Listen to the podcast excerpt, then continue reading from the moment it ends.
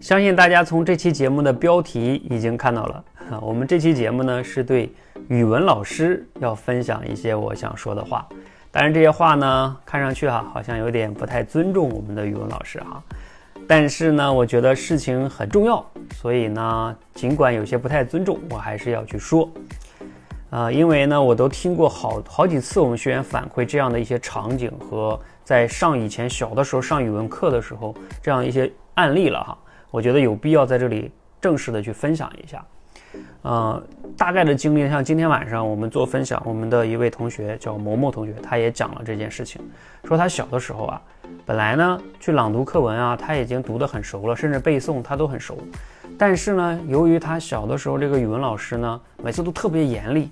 就是他特别恐惧，特别害怕，他万一背错一个字啊，都是被语文老师惩罚罚站呀，怎么怎么样的，所以他每次都特别忐忑。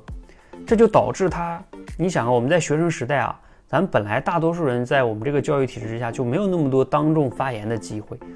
啊，为数不多的就是站起来朗读课文、背诵课文，这是为数不多的站起来发言的机会。尽管我在我看来，这都不是一种当众的脱稿的发言，但毕竟是当众发言哈。但是呢，由于语文老师这样的这种严厉惩罚，让我们的这些学生心灵上造成了很大的压力。而万一真的讲不好就丢人，啊，老师的态度脸色完全都变了，这就会给一个幼小的心灵埋下了一个啊很不好的一种反应，就是要少说话，啊，犯错很可怕，啊，以后要等等等等这种，他会逃避这种表达，他会对自己表达没有自信，这就是我说的，语文老师不单没有给我们孩子们的口才帮上什么忙。反而帮倒忙，因为大家仔细想一想，要在整个我们的教育这种经历中，所有的老师算在一起，如果非得选一个老师帮我们提高口才的话，那无疑就应该是我们的语文老师。你总不能让数学老师、体育老师教我们口才吧？就应该是我们的语文老师。但是语文老师，如果你真的没有教口才的能力啊，你说我就是擅长教什么写字啊、拼音啊、写作文啊、阅读理解呀。那也没有问题。你说我不擅长，那请你不要帮倒忙，啊，你至少要学会多鼓励孩子们上台去发言。讲不好，你也要多予给予一些鼓励，啊，至少不要给他们留下心理阴影，啊，这个也是我在这里为什么要很正式的、严肃的去分享这期节目哈。因为天下的语文老师有很多，啊，每一年经过你手上的孩子有特别特别的多，啊，如果你的观念改变了。你要知道，你的一些行为会影响你的孩子们一生。也许你认为你的严厉能帮他们把课文背下来，但是咱们真的回头再想想，真正进入社会之后，我曾经背下来的某一个古诗、某一篇文言文啊，某一个字儿，一个字都没差背下来啊，除了考试分数高一点，真的有那么大的用处吗？但是，你给孩子们留下了。就是那种恐惧，当众发言真的会伴随他们的一生。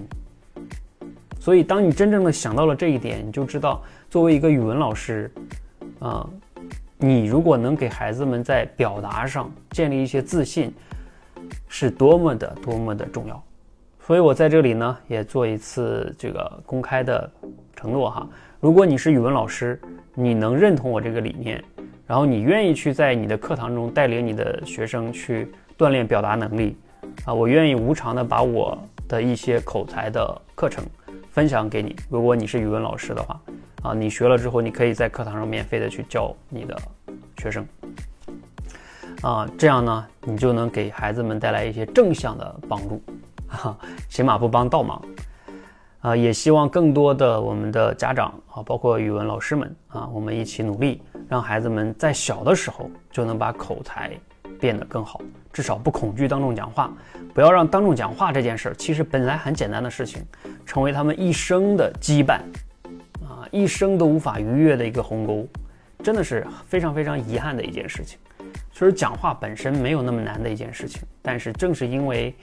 各种各样的成长经历，可能不仅仅是语文老师啊，也许是有别的老师啊，也许是有父母的严厉，总之就导致孩子们很恐惧。很担心讲话犯错，而这种思维模式伴随着他，啊，到进入社会也会担心汇报工作时候老板不满意，都是一以贯之的思维模式。